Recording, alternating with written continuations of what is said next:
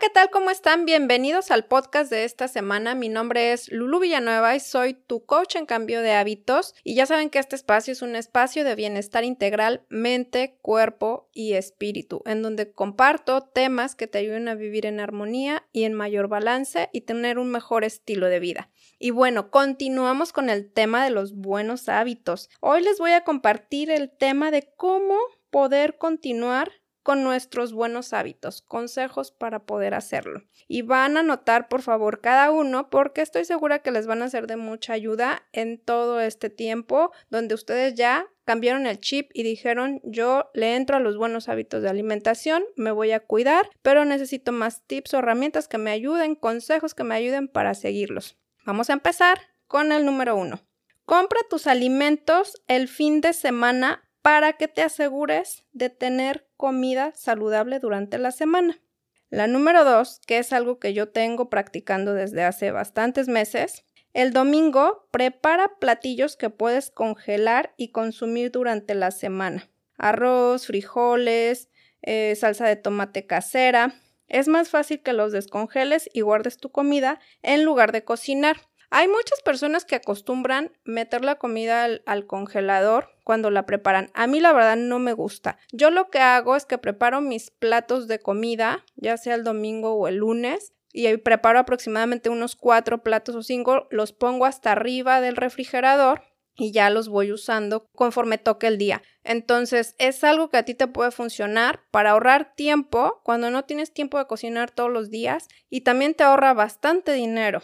Y bueno, con la que sigue va a ser siempre ten a la mano fruta, almendras o nueces por si se te antoja alguna colación, algún snack. No tengas galletas, no tengas dulces, mazapanes, todas esas cosas que están llenas de, azúcar y que no nos van a favorecer en nada. Si vas a salir a algún lado a tu trabajo, procura siempre cargar con opciones saludables. Es muy importante también que inicies tus mañanas o si vas a salir temprano, si sales a trabajar temprano, que lo hagas con un jugo o un licuado, algo que sea ligero, alguna malteada. Ya les he platicado eh, que yo consumo una desde hace bastantes años, que me aporta todos los nutrientes que, necesita mi cuerpo y es súper práctica para mí y creo que es un buen consejo que les doy que pueden también eh, tomarlo en cuenta, pero pues algo que les haga sentir bien. Y el que sigue es, empieza tu comida con una ensalada. Esto te va a ayudar, uno, a escoger mejor tu siguiente platillo. Otra, a que ya tengas un poco de saciedad y ya, pues la opción de tu platillo más fuerte, ya no comas tanto o no le agregues cosas que no sean tan saludables como exceso de carbohidratos, por ejemplo, y más si son carbohidratos no saludables. Otra cosa muy importante es que no tengas alrededor de tu área de trabajo como comida que no es saludable. Porque si no vas a estar comiendo, si estás aburrido, si estás en un momento de ocio, pues vas a estar queriendo agarrar a cada rato. Entonces trata, pues una de no tener nada, pero si vas a tener, pues que sean opciones saludables. Otra opción que te comparto, otro consejo que te comparto es que no acompañes el té o el café, si eres de los que tomas café, yo tomo té, que no lo acompañes con nada, sobre todo con galletas o pan, tómalo solo porque obviamente pues hay mucha gente que acostumbra su cafecito con pan, ¿verdad? O su té con galletas. Lo más saludable es que lo hagas sin nada. Y hablando de esta cuestión del té y del café, pues yo te recomiendo que trates de ir sustituyendo el café por té, por infusiones que te ayuden eh, pues a sentirte mejor que bueno, en realidad todas las infusiones te ayudan, ¿no? Pero siempre va a ser mejor opción el té que el café. Si vas a salir a tu trabajo o a algún lado, trata mejor de, cargar ya con tu infusión de té eh, para que puedas tener una opción más saludable y vayas poco a poco eliminando el café.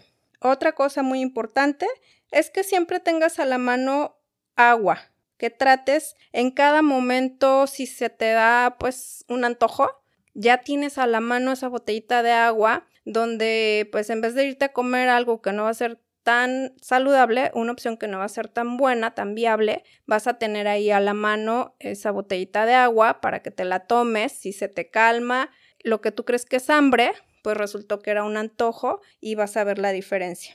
Y otra cosa sumamente importante, promueve tus hábitos saludables con tus amigos, con tu familia, en tu lugar de trabajo. Todos ellos sabrán que ahora así son tus hábitos y solo te ofrecerán alimentos que sean pues los más recomendables para el estilo de vida que tú has decidido llevar.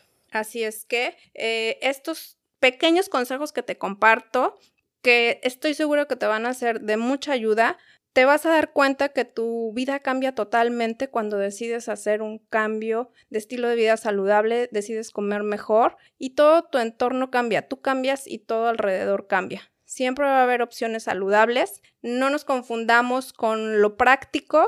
Quiero esto porque estas galletas porque es lo más práctico de comer, pero no le va a dar nutrición a tu cuerpo y sobre todo pues le va a ocasionar un daño a corto, mediano o largo plazo. Siempre opta por opciones saludables, vale más la pena, aunque te tomen un poquito más de tiempo, tu cuerpo te lo va a agradecer. Y bueno, este fue un podcast sumamente cortito, pero que estoy segura que les va a ser de muchísima ayuda y nos escuchamos en el siguiente podcast de la siguiente semana.